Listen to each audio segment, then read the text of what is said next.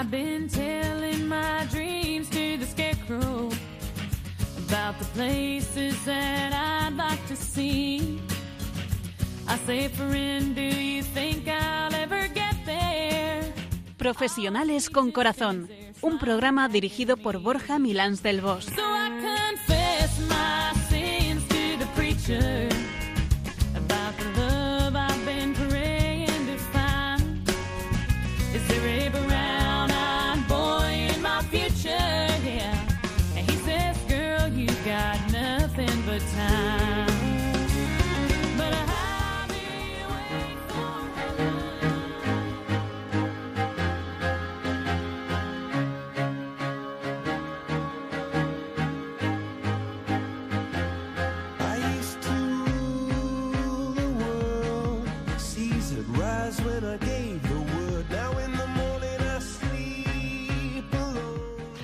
Muy buenas tardes, nos de Dios, en este frío y lluvioso viernes de enero. Espero que estéis todos estupendamente. Nosotros lo estamos, ¿verdad, chicos? Sí, aquí me hacen con el dedo para arriba, yes, yes. En estos días estamos de celebración en Radio María. Apunta la semana que viene tenemos un gran aniversario, 25 años. Tela, ¿eh? 25 años en lo que yo llamo muchas veces una radio milagro. Venga a emitir año tras año y haciendo un papel muy bonito. Eh, bodas de plata, que no es poco, ¿eh? se dice pronto, pero son 25 años seguidos uno detrás de otro. Y bueno, pues como siempre a mi lado, en Profesionales con Corazón, mm, los que nos escucháis, mi incombustible Piluca Pérez, super Piluca, y don, don Nacho Pausa, que es que no da pausa, siempre dale que te pego Nacho. ¿Cómo estáis, campeones? Hacemos honor al apellido. Pues muy bien, estamos. Yo muy contenta de estar de nuevo con vosotros y de ver tan cerca este 25 aniversario que además tiene lugar en un día tan bonito como el 24 de enero cuando celebramos la Virgen de la Paz, que esa es ella, nuestra Reina de la Paz. Y bueno, pues ya habiendo superado la mitad de enero y bueno, pues estas primeras semanas del año han pasado rápido, rápido, igual de rápido que han pasado estos 25 años de Radio María y nosotros aquí en Profesionales de, con Corazón, pues ya un montón de años también, Uf. aunque no llegamos a 25. Y esperando pues que el 24 sea un año de un buen año, un año ojalá de gran perfección, por lo menos personal, y con muchos frutos para los que seguimos con fe eh, y, y- y, bueno, pues con esa fe aguantamos el empuje eh, de periodos ad- adversos. Pues así es, así deseamos con mucho cariño, con mucha ilusión, sobre todo con mucha esperanza que podamos eh, volver a ver otros 25 años más de Radio María con todos los frutos que ha dado, que da y que seguramente, ciertamente va a seguir dando.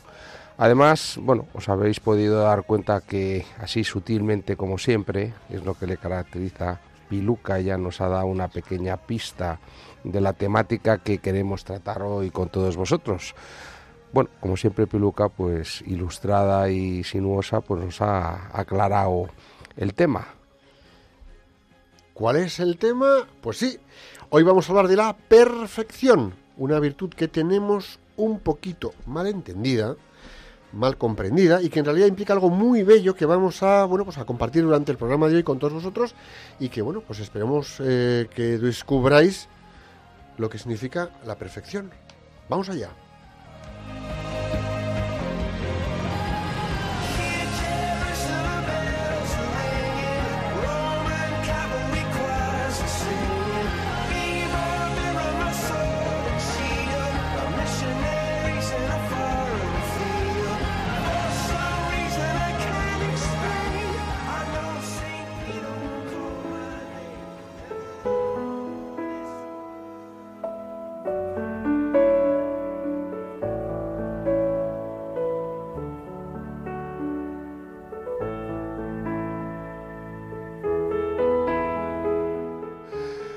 Estamos en Profesionales con Corazón de Radio María y hoy hablamos claramente de la perfección.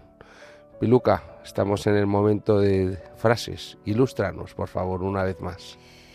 Hoy, después de brujulear en Internet, he encontrado una frase del pensador, filósofo, y político hindú Mahatma Gandhi y dice así, Imagino que conozco lo que significa vivir y morir como no violento. Me falta demostrarlo mediante un acto perfecto. Y voy a decirosla de nuevo. Imagino que conozco lo que significa vivir y morir como no violento. Me falta demostrarlo mediante un acto perfecto.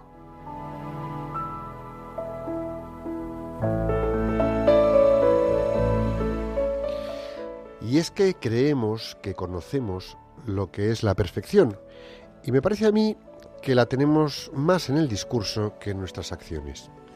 Así pasan nuestros días, en los que tenemos que aprender a vivir y morir varias veces seguidas, en pequeñas cosas, en acontecimientos. Días en los que hacemos lo que hacemos lo hacemos sin ganas y nos ponemos a ello sin querer poner ni pizca de nosotros en eso que tenemos por delante y entre manos. Y por eso es como si lo hiciéramos a medias, con mediocridad, sin perfección. Lo que hagamos, claro que nos hace falta demostrarlo con un acto perfecto. Pero, ¿cómo que con un acto perfecto? Más bien debería ser con tantos actos perfectos como seamos capaces de llevar a cabo. Alejémonos del perfeccionismo y caminemos hacia la perfección. Es una virtud que nos ayuda a dar lo mejor de nosotros mismos. Y para dar lo mejor de nosotros mismos es necesario que lo hagamos hacia los demás, que lo entreguemos, ofreciendo nuestras acciones a las personas que nos rodean, aquellas que nos acompañan en nuestra vida. Como bien apunta Gandhi, la perfección se demuestra a través de nuestras acciones, por medio de nuestros actos y de nuestros comportamientos, a través de lo que hacemos en nuestro día a día, a través de cada situación en la, en la que intervenimos o participamos. Y esta perfección la alcanzaremos cuando seamos capaces de volcar todo lo mejor que llevamos en nuestro interior, todo lo que llevamos en nuestro corazón. ¿Y qué es lo que llevamos en el interior? Para llegar a la perfección, debemos saber que en el corazón es donde debemos tener amor para darlo. Un amor en querer hacer con entrega y poniendo el 100% de nosotros mismos en eso que hacemos. Porque, como decíamos antes, hacer poniéndonos a ello a medias, con falta de actitud, sin corazón, nos aleja de la perfección y nos acerca a la mediocridad. Quiero haceros una pregunta. ¿En cuánta mediocridad incurrimos en nuestro día a día por trabajar en modo a medias? La perfección debe ser una característica del modo de trabajar que tengamos. Lo que pasa es que a veces confundimos perfección con perfeccionismo.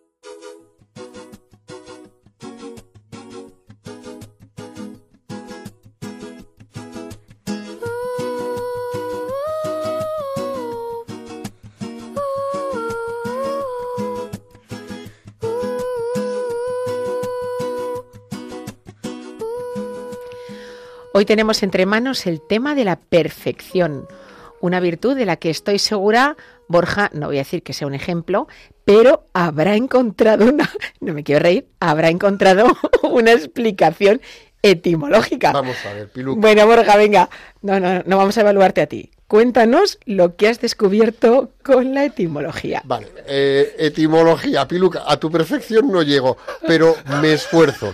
Hoy estamos de muy buen humor. Bueno, vamos, No, además hoy, que- hoy, hoy no estamos sinuosos, no, no, no.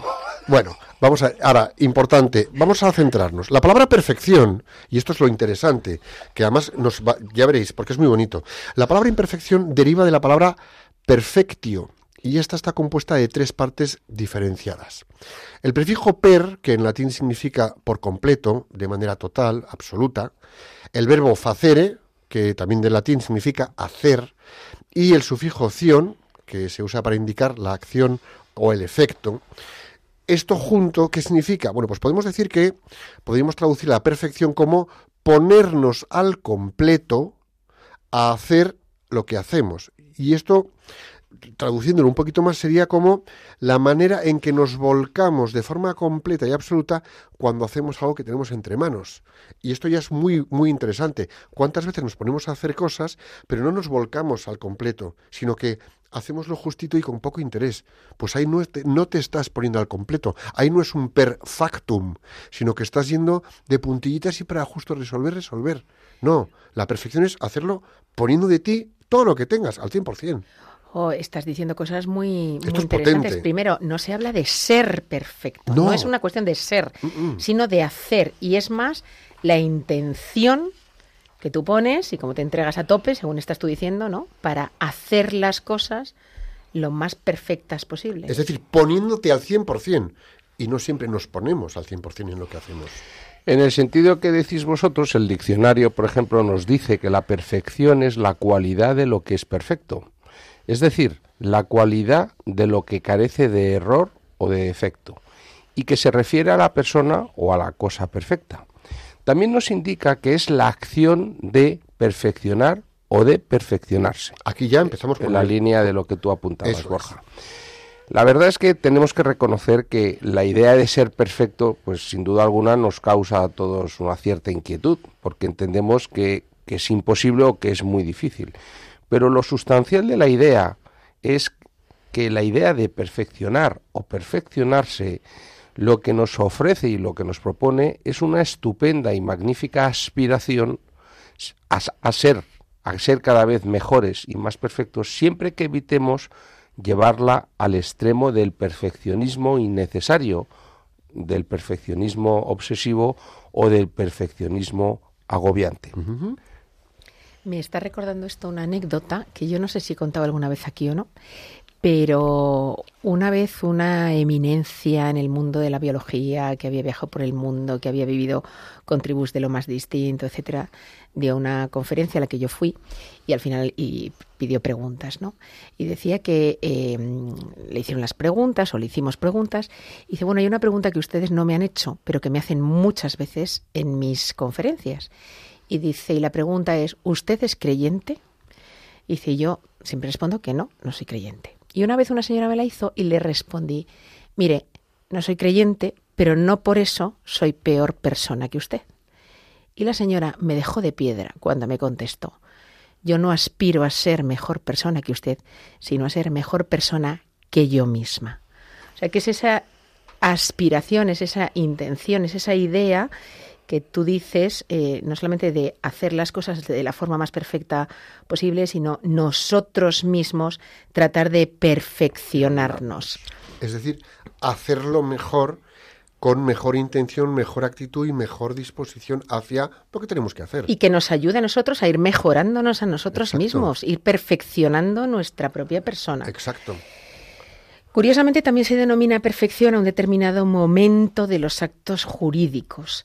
En concreto, el momento en que nacen los derechos y obligaciones al concurrir todos los requisitos. La verdad es que me parece muy interesante que el momento en el que se equilibran derechos y obligaciones se denomine perfección. También es importante destacar el concepto de perfección cristiana, que es el estado de unión con Dios en caridad para dedicarse a su servicio tal y como nos dice el Evangelio. Tela. O sea, aquí estamos subiendo muchísimo el listón de cuánto yo me doy a lo que hago, elevándome a Dios mío, ayúdame a darme más, o a darme mejor, o a darme por completo. Ojo, que estamos subiendo el listón. Claro, mm, vivimos en un mundo, bueno, pues en el que nos bombardean con un mensaje. Tenemos que ser siempre los mejores, en todo cumplir como nadie, hacer aquello que se espera de nosotros y cumplir a rajatabla el estándar de expectativa. ¿Y qué pasa? Pues que en el camino hacia la perfección eh, podemos o bien caer en la soberbia o bien trabajar la perfección desde la humildad. Es decir, reconocer que tenemos carencias, que tenemos faltas, que tenemos imperfecciones y que, bueno, pues, eh, pues que es importante, ¿no? Ser imperfecto, que por cierto debemos recordar, lo somos todos, porque hay quien se cree que desciende de la pata del caballo del Cid, o hay que incluso llega a parecer sobrino de Dios. No, señores, no. Somos todos imperfectos, bastante imperfectos, ¿no? Y lo que tenemos que hacer es ser capaces de aceptar nuestros errores, de aceptar nuestras limitaciones, de reconocerlas y, y perdonarnos por ellas. Porque yo he oído, y yo creo que vosotros también, y algunos que nos escucháis, seguro, eh, hay gente que no se perdona, literal, hay gente que no se perdona el tener cierta limitación, cierta incapacidad, o es que esto no es lo mío, no puedo que esto no sea lo mío, tengo que poderlo resolver bien. Y hay gente que vive agobiada con eso. Cuando todos tenemos limitaciones. Vamos, yo te cuento las mías y tú me cuentas las tuyas y Nacho las suyas y nos reímos. Pero bien, bien reídos. Entonces, ojo, tenemos que tener la capacidad de aceptar nuestra imperfección, porque nos permite trabajar hacia la perfección. Y ser imperfectos realmente es ser nosotros. Cuando tú reconoces tu imperfección, reconoces que eres tú mismo. Si no, pues ¿qué serías? El sobrino de Dios. Y no, no es, no es el caso. O querer ser como Él. Pues no, no es el caso. Entonces, ser imperfectos con nuestros logros, con nuestras satisfacciones, también con nuestras pérdidas, con nuestros errores, con nuestras metidas de pata. Y esa imperfección, fijaros qué bonito, esa imperfección es la huella que nos identifica, la que nos permite diferenciarnos unos de otros. Que esto es muy curioso y que a lo mejor puede sonar extraño. Si todos fuésemos perfectos, seríamos microdioses. Seríamos insoportables unos a otros. No, no, tienes razón, porque todos tendríamos cualquier don al máximo, cualquier Bueno, cualidad al máximo. O sea, seríamos- todos, entre comillas, iguales. Lo, Insoportablemente lo que nos diferencian son nuestras imperfecciones, E nuestras incapacidades. limitaciones. Sí, sí. Y en la ayuda de completarnos estas carencias que tenemos, podemos ir mejorando y escalar hacia una, es una perfección, un perfectum. Poder hacerlo mejor entregando más de mí. Porque luego el perfeccionismo mm, es otra cosa.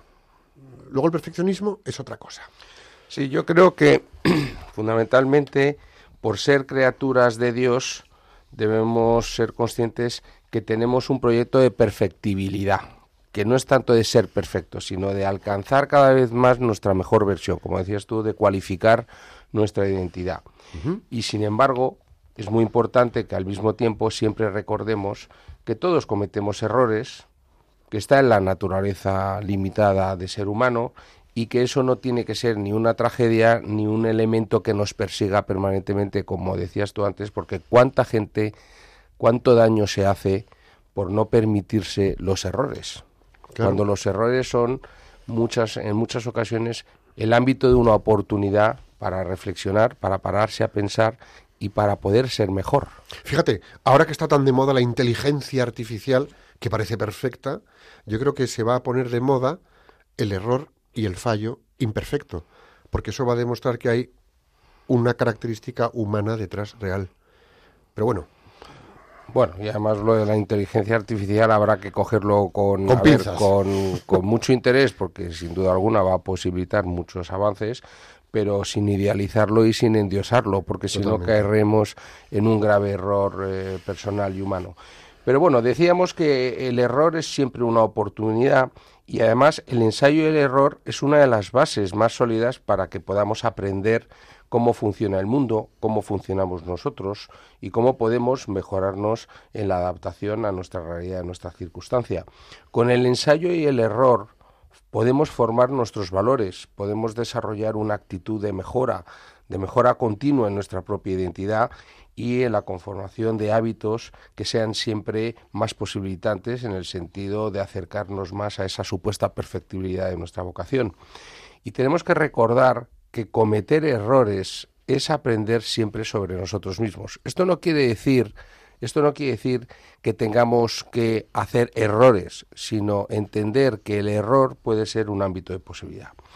Y todo esto además se complica cuando en muchas ocasiones otras personas nos dicen o nos decimos nosotros las cosas que hacemos o, o que otros hacen mal.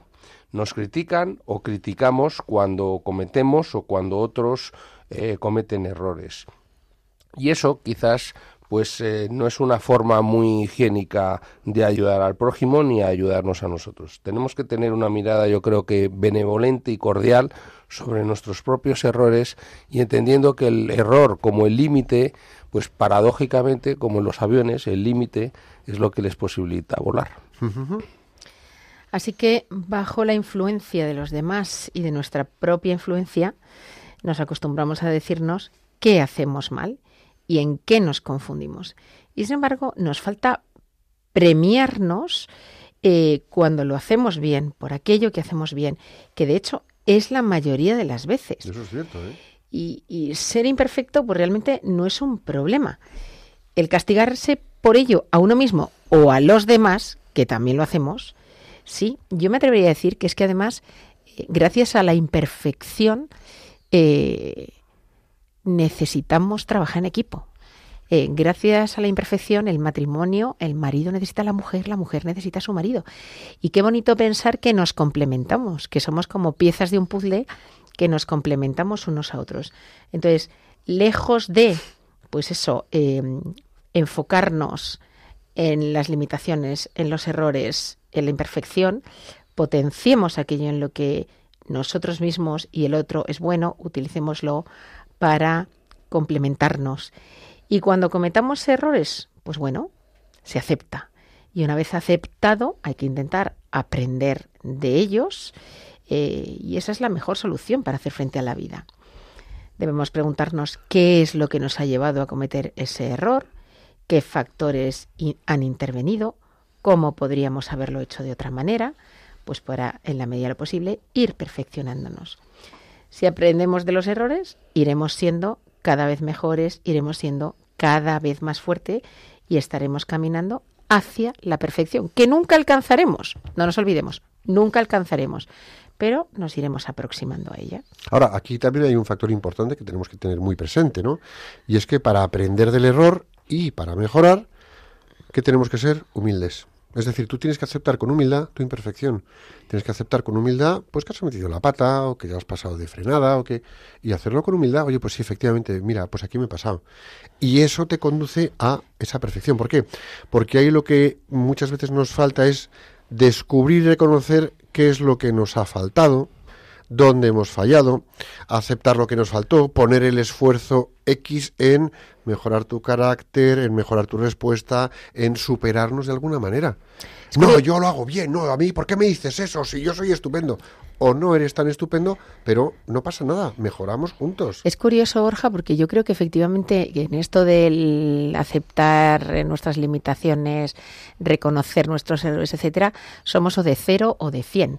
O sea, o nos creemos perfectos, es decir, de humildad cero, o O nos flagelamos. eh, o nos flagelamos. O sea, eh, nos cuesta encontrar el equilibrio y al final en ese equilibrio es donde está la virtud, como decía Aristóteles. ¿sí? Entonces, em, ¿qué es lo que tenemos que hacer? Pues tenemos que estar permanentemente en búsqueda de un camino de mejora personal que nos permita hacerlo de forma completa, es decir, volcarnos completamente en eso que tengamos que hacer o eso que tenemos entre manos, volcarnos al 100% en actitud, disposición, humildad y nuestro mejor hacer con lo que sabemos. Porque el perfeccionismo es otra cosa, es esclavitud por inseguridad y autoexigencia ilimitada. Y eso nos lleva a una tensión existencial tremenda. Y además es que el perfeccionismo yo creo que te lleva a buscar una perfección innecesaria en cosas innecesarias. O sea, yo creo que esa búsqueda de la perfección tiene que ser en lo realmente relevante de la vida, Eh, eh, no en las tonterías, ¿no? El perfeccionismo es una esclavitud, es una autoexigencia infundada, es un endiosiamiento propio. Yo es que tengo que ser perfecto y estás flagelándote tú y al de al lado. Pues no, con que seas humano me vale y ayúdame a mejorar, que somos igual de imperfectos y frágiles. En el mundo de la gestión empresarial se habla del 80-20, ¿no? Se dice que alcanzar el 80% de perfección te lleva el 20% del esfuerzo y alcanzar ese 20 que te queda para llegar al 100% de perfección requiere el 80% del esfuerzo.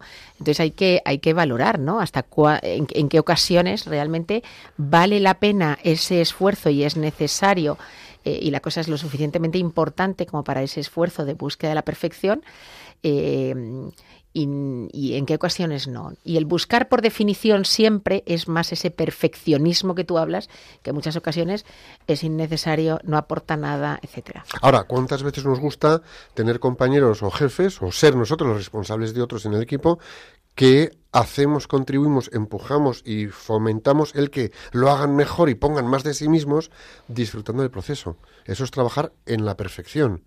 Eh, No el perfeccionismo que es la obsesión del jefe inseguro o del compañero inseguro que quiere que todo esté al límite porque es que no consiente que algo esté con un error o un fallo. Tremendo. Queremos jefes humanos y compañeros humanos, no robots. Entonces, claro, ¿qué tenemos que hacer? Pues tenemos que reconocer que no somos perfectos y que es importante que detectemos nuestros errores y desarrollemos la voluntad de mejorar de hacer las cosas de manera diferente y, lo que digo, de forma completa, volcándonos al completo en eso que tenemos entre manos. Y para eso, pues es muy importante, como decíais antes, el tema de la humildad, porque y, y de la autocrítica o la autopercepción de, de cuán perfectos o no perfectos eh, somos nosotros, porque también tenemos que analizar cómo de intransigentes podemos ser nosotros con los errores de los demás, especialmente cuando, por ejemplo, se trata de personas pues que no gocen de nuestro especial afecto o cuando sus errores nos afecten directamente y entonces nos pongan en cuestión. Y en ese momento, pues eh, bueno, eh, la situación nos interpela para saber si somos humildes o si lo que deseamos nosotros es la perfectibilidad de la situación o del otro. Si nosotros somos imperfectos y tenemos derecho a equivocarnos, ¿por qué no lo van a ser los demás?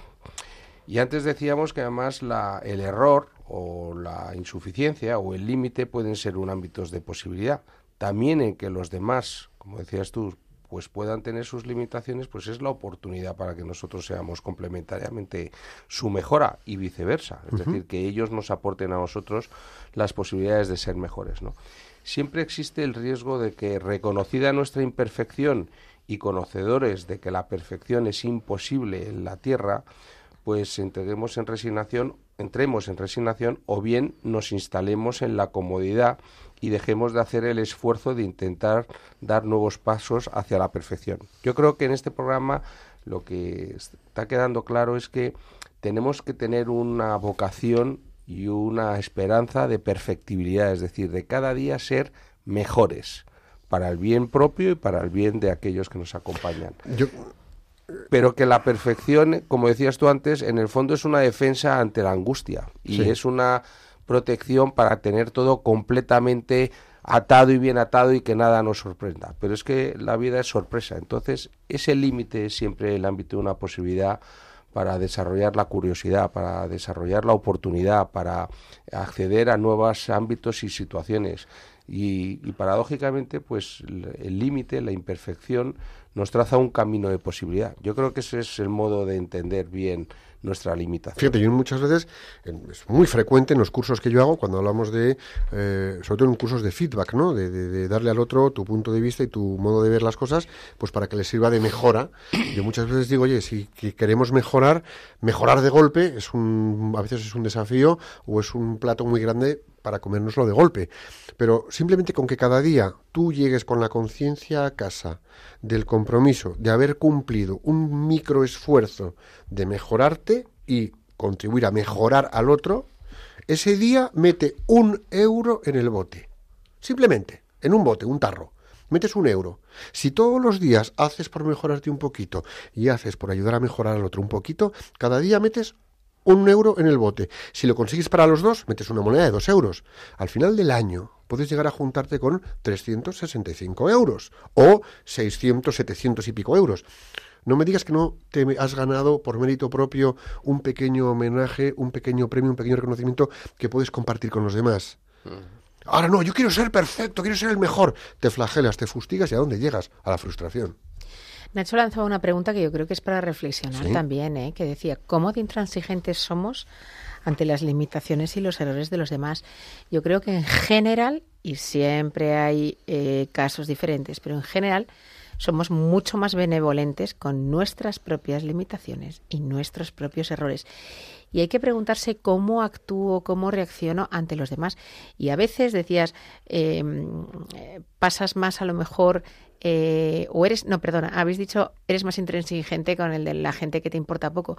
A veces es al revés, a veces eres más intransigente con tu marido, con tu mujer, con tu hijo, con las personas que se supone que quieres más y que más te quieren a ti. Porque quieres que sean como tú quieres que sean. Claro, claro. Y, y- y ahí yo creo que hay que preguntarse cómo reacciono y cómo actúo. O sea, realmente actúo desde la comprensión, entendiendo que, pues claro, tienen limitaciones y cometen errores.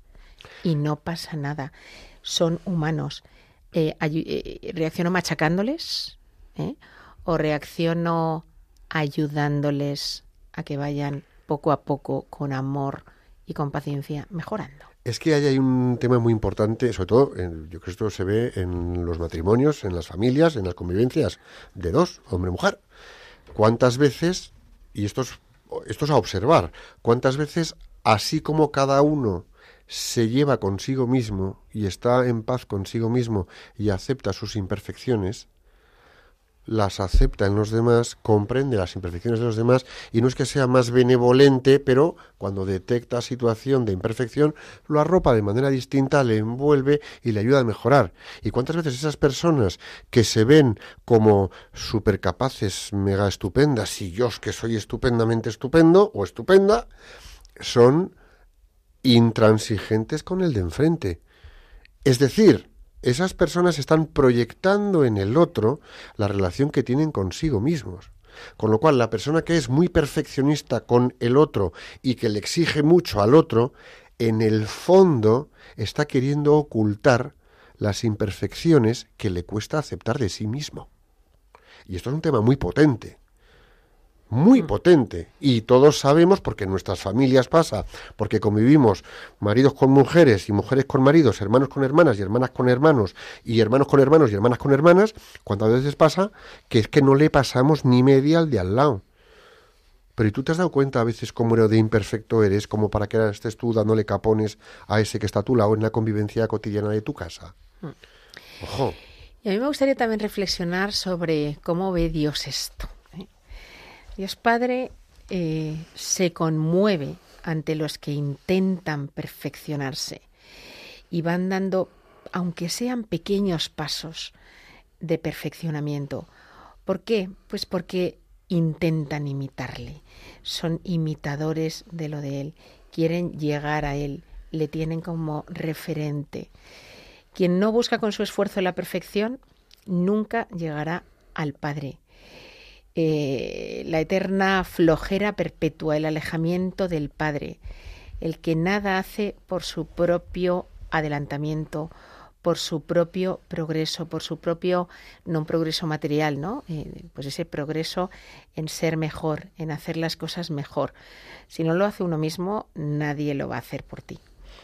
Todo creador, un ingeniero, un artista, un abogado, un escultor, un economista, un escritor, un médico, un músico, perfecciona aquello que de sus manos sale.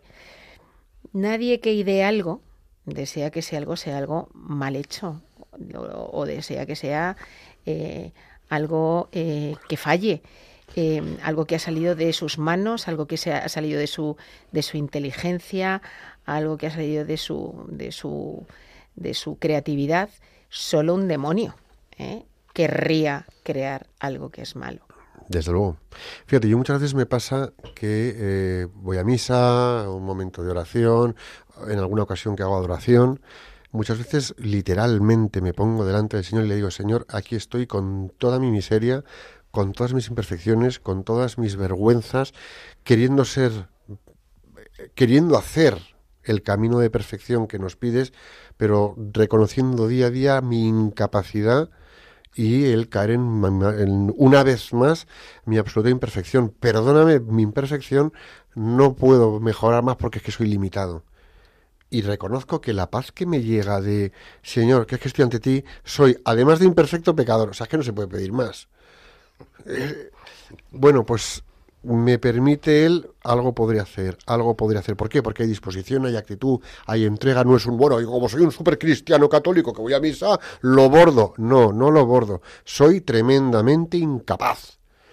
Y a lo mejor en el reconocerme en esa incapacidad, pues tengo mis pequeños pasitos de búsqueda de perfección y de hacerlo lo mejor posible. Donde sigo metiendo la pata, pecador soy, ¿no? Bueno, pues oye, si la palabra perfección nos inquieta, vamos a buscar otras palabras que nos ayuden a este camino, ¿no? Y que nos no que nos lo hagan más cómodos, pero que nos permitan comprenderlo de manera distinta. Por ejemplo, vamos a hablar de búsqueda de la excelencia. Vamos a buscar ser un poquito excelentes en algo. Vamos a darnos un pequeño anhelo de brillar en esto otro un poquito más. Y ahí, cuando buscamos la excelencia, en el fondo estamos poniendo una actitud en juego y una forma de ver y vivir la vida distinta que va a hacer que, que va a hacer que en el trabajo o que va a hacer que en tu vida particular, bueno, pues pues que te va a permitir esforzarte un poquito para dar un poco más de ti, para poner un poco más de atención, voluntad, entrega, generosidad, eh, dedicación y conocimiento. Fenomenal. ¿Y eso qué te va a impulsar? Te va a impulsar a hacer las cosas cada vez un poquito mejor, hacerlas hasta el punto de que llegues, uno, a completarte como persona a la hora de hacerlo, completarte en la tarea de hacerlo hasta que llegues a un momento en el que eso que haces lo llegas a hacer sin errores, igual que el músico, el artista, el pintor, el médico que has mencionado antes.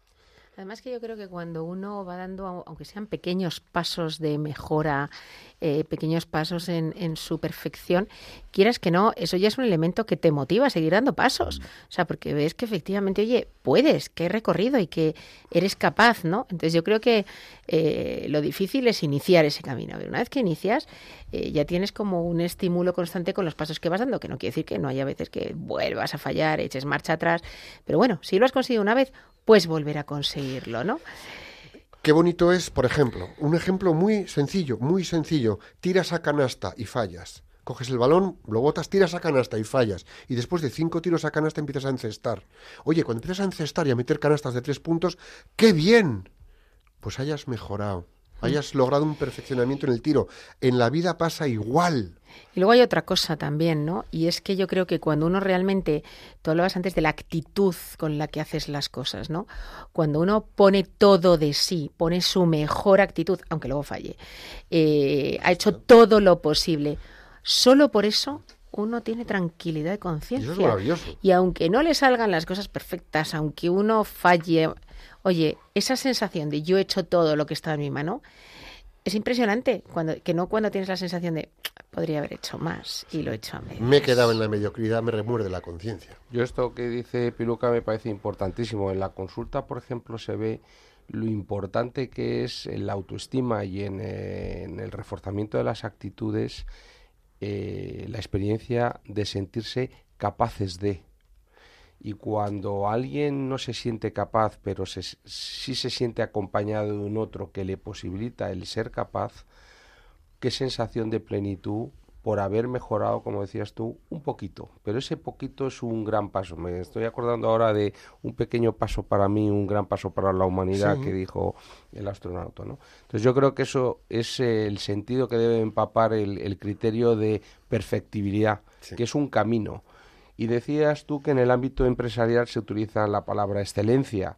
También en muchos ámbitos se habla eh, de la mejora continua, que es un concepto que viene de la cultura de- del Japón, ¿no? Y de la mejora continua aplicado al ámbito empresarial. Es verdad que en el ámbito empresarial, bueno, tiene un enfoque integral, pero fundamentalmente tiene un enfoque de productividad y de eficiencia. Pero es verdad que lo podemos utilizar al ámbito de, del ámbito personal y espiritual, bueno, el ámbito integral de la persona, ¿no? Es decir, es esa búsqueda serena, progresiva, paso a paso, con perseverancia, con esfuerzo, para poder cada día ser nuestra mejor versión. Y en definitiva, pues es un andar por el camino de la excelencia. ¿Y por qué con perseverancia? Yo creo que esto es muy importante, porque hoy vivimos en una cultura que no hace el esfuerzo una virtud. Y sin embargo, siempre la vida ha requerido del esfuerzo, del tesón, de esa fuerza de voluntad, de esa capacidad de resistencia a la frustración, de esa capacidad para la espera y la esperanza que en tantos programas hemos hablado, ¿no? Y la mejora continua, el perfeccionarse, el cada día ser mejores, el hacer de nuestros errores ámbitos de posibilidad, requiere necesariamente de nuestra perseverancia, de nuestra constancia, de una atención sostenida por ser siempre mejores. Porque vamos estableciendo pequeñas metas que eh, pueden ser cada vez más alcanzables y que nos van a permitir ser pedestales que nos permitan sentir plenitud y en el que encontramos además el ánimo para seguir siendo. Cuando la meta está muy lejos, cuando nos miramos en un objetivo final casi imposible de conseguir muchas veces, pues eso nos parece inabordable y puede en unas ocasiones pues llevarnos incluso a renunciar sin haber hecho ni tan siquiera el mínimo esfuerzo de prueba para alcanzarlo. Por eso es muy importante que en, el, en ese camino de ir cada día siendo mejores, mejores personas, más, más a la imagen eh, de Dios y de la pretensión de lo que Él tiene como vocación para nosotros, yo creo que eh, el camino a la perfectibilidad es un camino lento, tranquilo, sereno, poco a poco, confiado, seguro, permanente y como decía antes eh, Piluca, afortunadamente un camino sin fin, pero siempre un camino. Y ese aspirar a la excelencia y a mejorar, en definitiva, a la perfección, conllevan trabajo continuo. O sea, como tú dices, es un camino sin fin. Supone poner lo mejor de uno mismo en juego en todo momento, cada día, cada mes, cada año, toda la vida. Y seamos sinceros, solo saber que uno pone lo mejor de sí mismo genera satisfacción personal y una satisfacción personal inmensa. Cuando somos conscientes de ello, es que la satisfacción es tremenda. No necesitas más, aunque el resultado no sea perfecto. Aquí la atención, en vez de estar en el resultado, está en mí, está en lo que he dado de mí. Dios no nos pide más de lo que podemos dar. Entonces, mm, pero lo que podemos dar, démoslo. Cuando pongamos más atención en esto, estaremos viviendo la excelencia y el camino de la perfección. Y esto supone algo muy importante que a lo mejor ahora pues es abrazar la cruz, abra- abrazar la cruz del error. Abrazar el error. ¿Por qué? Porque ese error nos permite aprender y nos va a permitir desarrollarnos y mejorar. Es decir, crecer. Yo creo que a todos nos gusta crecer, en lo personal, en lo humano, en lo profundo, en lo íntimo, en lo trascendente, crecer cada uno de nosotros. Y como además pues va a ser imposible que nunca nos equivoquemos, pues es mejor que veamos esos errores como, bueno, pues los utilicemos como una oportunidad siempre y permanente, que lo que hemos dicho, ¿no? De observar, reflexionar y aprender a andar este camino sin fin que estamos diciendo, ¿no? Entonces, eh, ¿qué requiere esto? Pues mm, casi dos cosas fundamentales. Uno, ser flexible en lo que nos pase y aceptarnos, ser flexibles con nosotros mismos y con los demás y explorar. Porque, ojo, sin negociar principios fundamentales. Quiero decir, que metemos la pata, bueno. Que eres flexible en algunos aspectos, bien. Que quieres explorar, de acuerdo, pero ojo, ese ser flexible no es ser laxo y miro para otro lado, y ese explorar no es levantar ciertos límites que yo me pongo para a ver qué descubro si me meto en estos terrenos. Cuidado, ojo, eso no. Pero bueno, la búsqueda de excelencia nos tiene que llevar sobre todo a buscar qué soluciones nuevas, diferentes, bueno, a ser mm, creativos y a explorar posibilidades, no a explorar para meternos en líos y en fangales de los que a veces no sabemos ni cómo salir. O sea, hemos entrado pero no sabemos cómo salir. Cuidado, cuidado. Eh, bueno, es, eh, ¿y qué sería la perfección en la vida cristiana, Nacho? Pues eh, de eso quería yo hablaros. Todos los cristianos estamos llamados a la perfección evangélica, es decir, a la santidad, tal cual.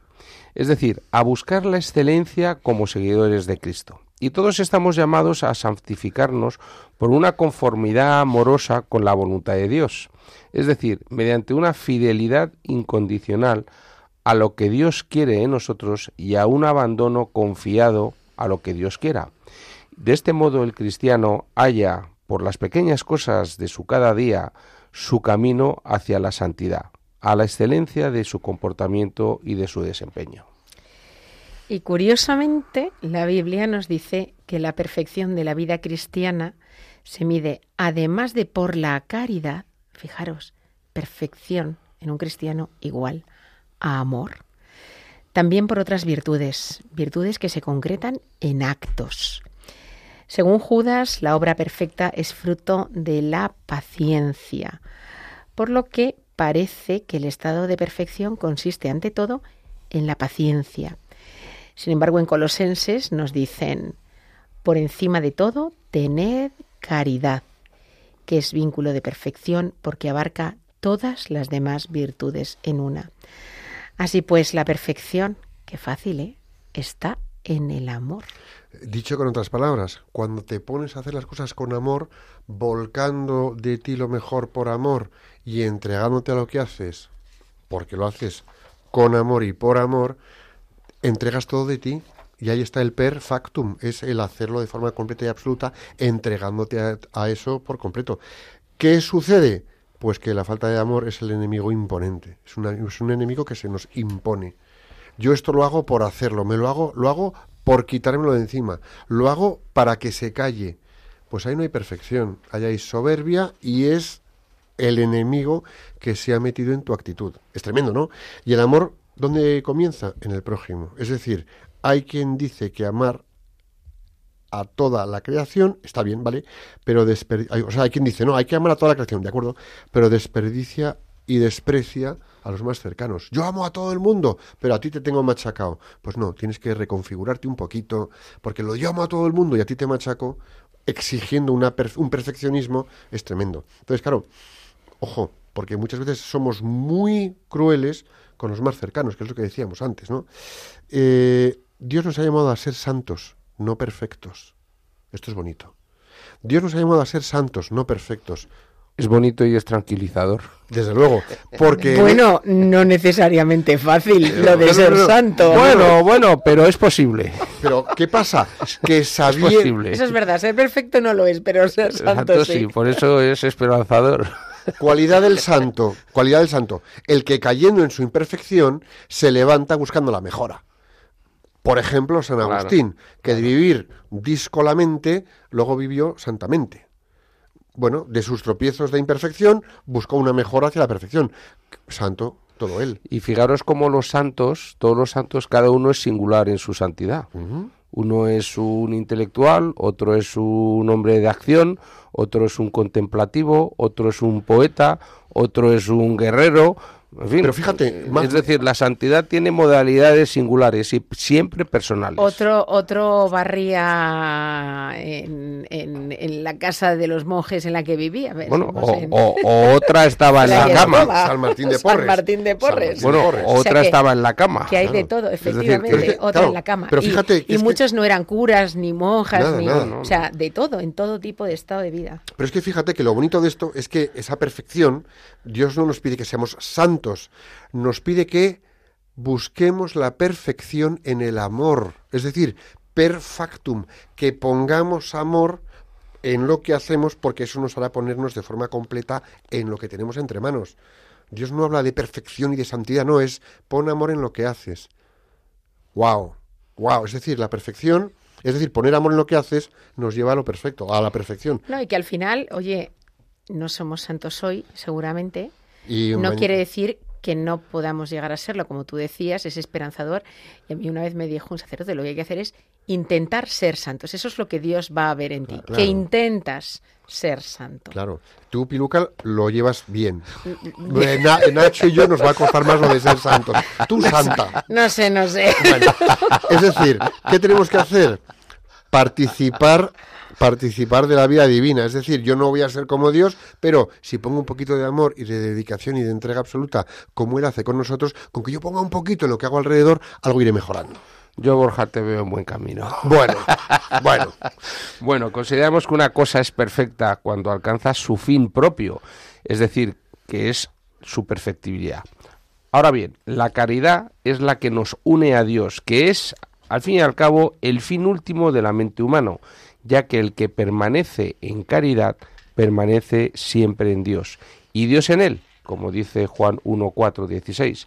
Por tanto, la perfección cristiana consiste principalmente en la caridad con el otro, saliendo de nosotros mismos para llegar al encuentro con ese otro que es un, un tú.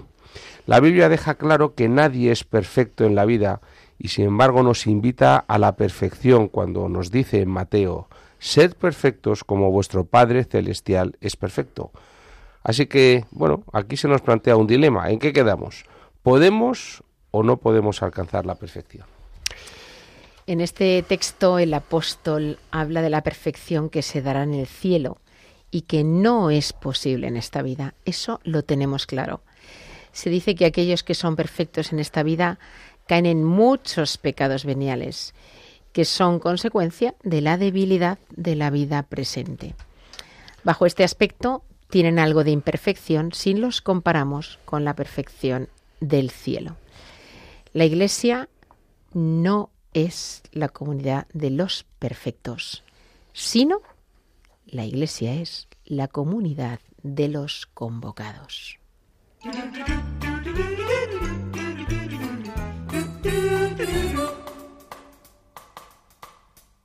Phenomena. Phenomena.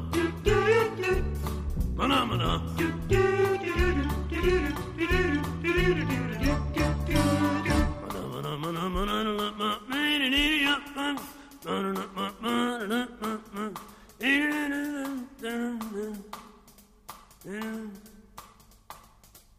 Phenomena.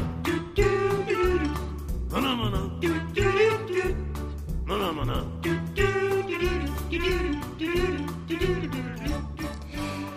Escuchas Profesionales con Corazón de Radio María y hemos llegado al plan de acción. Así que deberes para casa. Vamos a ver, para que no se nos olvide, papel y bolígrafo. Plan que de empezamos. Plan de acción para la perfección. Queda empareado, que bien me ha quedado. O para perfeccionarnos. Eso, Piluquita, venga. eh, venga, Nachete, empieza. Bueno, pues reconócete imperfecto. Es decir, acepta que nunca las cosas te salen exactamente como quieres o como quisieras, ni les pones la verdadera actitud óptima que merecían.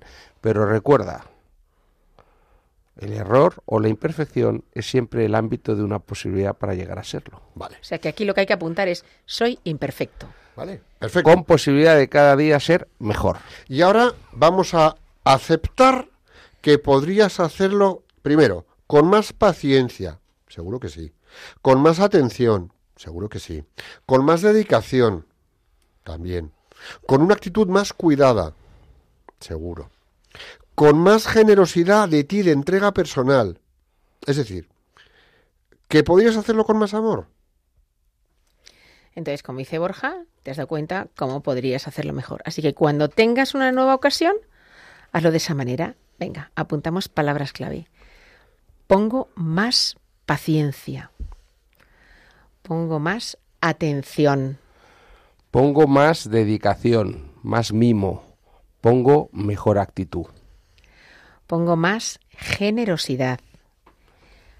Pongo más amor. y ponte tú al completo para dar lo mejor que hay en ti, para dar lo mejor de ti, tanto en la forma de tu ser como en tu capacidad y en tu conocimiento.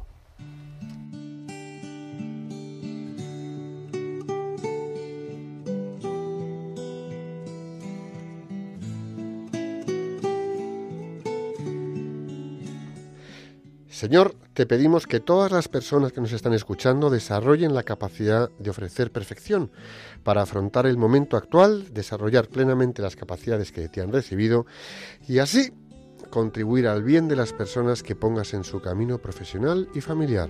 Jesús, en ti confiamos.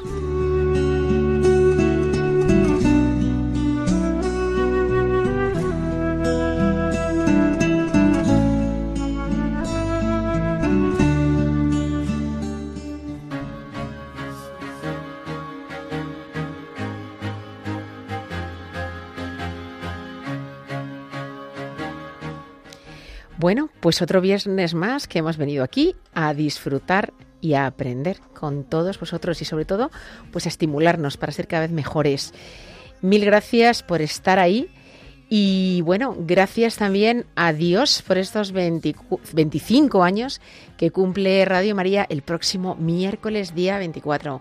Demos gracias y sigamos pidiendo, pidiendo por los siguientes 25 años. Muchas gracias a todos vosotros por estar ahí una vez más con todos nosotros, acompañándonos y sobre todo estimulándonos para que cada día también nosotros podamos ser mejores. No olvidarlos, ser mejores, intentarlo siempre es un gran proyecto de vida. Y además tenemos 25 años de aniversario que vamos a celebrar y otros 25 años de aniversarios que tenemos que llegar a conquistar. Pues eh, hemos llegado a 25 años, ¿por qué? Por la perfección. De los primeros programas ahora hemos ido mejorando. No nosotros, que llevamos unos años, pero Radio María ha ido perfeccionándose. A pesar de errores, tropiezos y demás. Eh, En esto consiste la perfección, en ir mejorando, en el continuar el camino. Eh, felicidades a vosotros, audiencia, que lleváis 25 años con nosotros.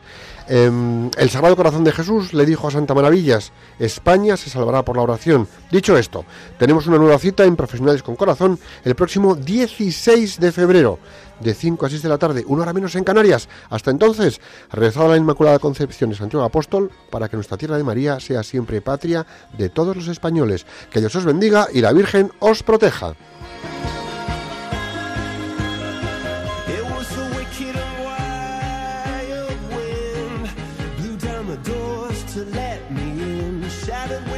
The sound of drums.